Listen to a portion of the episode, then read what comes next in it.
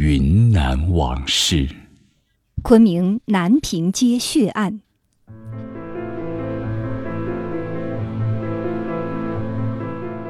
抗战胜利不久，国民党政府为了适应发动内战的需要，滥发通货，法币贬值，形同废纸。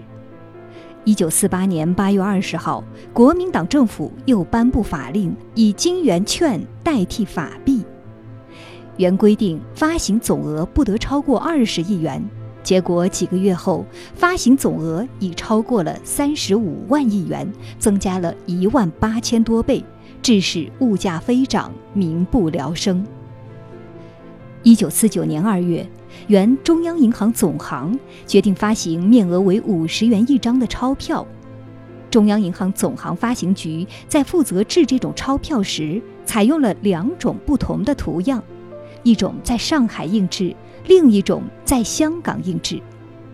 在昆明发行的钞票由上海运来，并将此种钞票的样本寄给了昆明支行，但是却没有告诉昆明支行还有香港印制的另一种钞票，也没有把香港印制的钞票样本寄来。香港印制的钞票同时在广东、广西、福建发行。由于广州等地的商人乘飞机到昆明抢购黄金、外币、花纱，不久，昆明市也出现了香港印制的这种钞票，由此埋下了祸根。一九四九年二月十一号下午，有人拿着这种香港印制的钞票到南平街中央银行昆明分行交付和兑换。分行发行科和出纳科的职员将这种钞票同总行发行局寄来的上海印制样本对照后，发现至少有十九点不同之处，便断定香港印制的这种金圆券是伪钞，于是拿起了伪钞作废的图章盖在钞票上，此钞票成了废纸。二月十二号上午，又有人持这种钞票来交付兑换。同样被盖上作废图章，持钞人受到损失，就与银行发生了争执。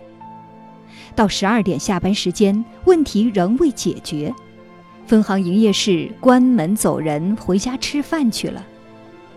消息传到轿子巷棉纱零售市场，顿时轰动起来。因为这天是星期六，银行下午不上班。群众人心惶惶，大家不愿拖到下个星期一，纷纷到银行要求及时兑付。人越来越多，拥挤在银行大门口，大家纷纷痛骂中央银行。中午一点左右，群众从银行门一拥而入，局势更为混乱。值班人员急忙打电话到五华山省保安司令部报告，称有人抢银行。要求速派兵保护，大批宪兵和警察立即出动，将涌入银行的近两百人抓捕，关在近日楼上。这些人大部分都是小商贩。下午五点左右，时任云南省主席卢汉来到现场，大发雷霆，斥责为何平时不多派宪兵和警察维持秩序。晚上八点左右，保安司令部派来了两名记录员。卢汉命令把被捕的人带到新闻银行前的马路当中，他亲自一个一个讯问。讯问很简单，只问姓名、年龄、职业，进银行抢了什么。问完后，卢汉若说：“带到那边坐下。”警察就将这人带到中央银行前列队坐下。鲁汉若说：“拉过去。”警察就把人拉到原义华银行东边巷口，也就是高山铺安宁巷口，现场枪毙。杀了五六人后，卢汉手下官员去劝解，请主席回去休息，等我们审完之后再报告你核办。被卢汉呵斥：“你懂什么？”后来又有多批官员去劝解，卢汉均不听，一直杀到二十一人。保安司令部的一个处长赶来，低声对卢汉说：“公馆里有紧要事情，夫人请主席赶快回去。”卢汉才离去。原来有人将这里的情况告知了卢汉夫人，卢夫人便派人来叫走了卢汉。血案发生后，昆明人民万分愤怒，各界人士纷纷谴责。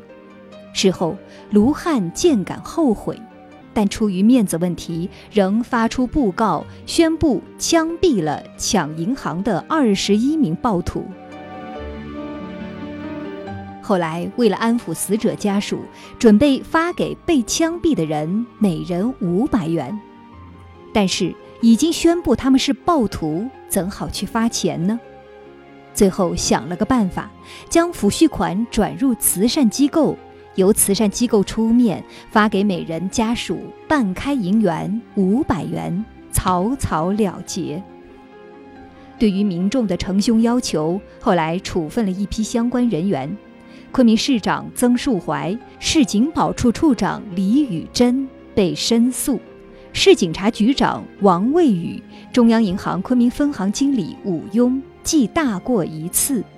首先传出紫色五十元金圆券为伪钞而引起事端的昆明中央银行发行科副主任被逮捕。